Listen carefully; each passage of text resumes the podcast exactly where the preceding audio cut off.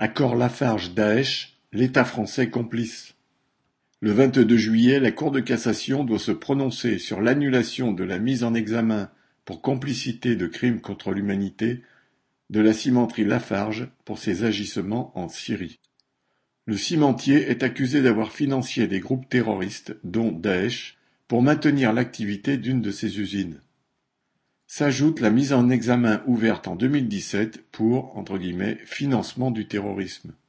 En effet, en 2013 et 2014, Lafarge avait eu recours à des intermédiaires mi-djihadistes, mi-hommes d'affaires, liés au groupe terroriste Daesh. Parmi les preuves qui accablent le cimentier Lafarge, un laissez-passer qu'un chauffeur du groupe devait présenter au checkpoint de Daesh avec instruction faite, aux frères combattants de laisser passer ce véhicule au checkpoint qui transporte du ciment de l'usine Lafarge après accord passé avec l'usine pour le commerce de ce matériau.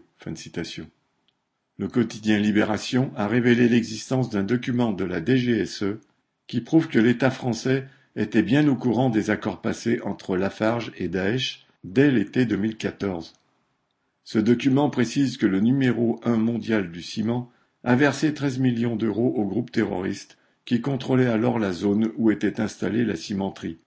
Une fois ses partenaires commerciaux djihadistes chassés par la coalition franco-américaine, Lafarge a poursuivi ses affaires avec de nouveaux intermédiaires. S'il y a finalement un principe sur lequel les armées impérialistes et les milices terroristes sont d'accord, c'est bien celui du respect de la propriété privée capitaliste. Christian Chavot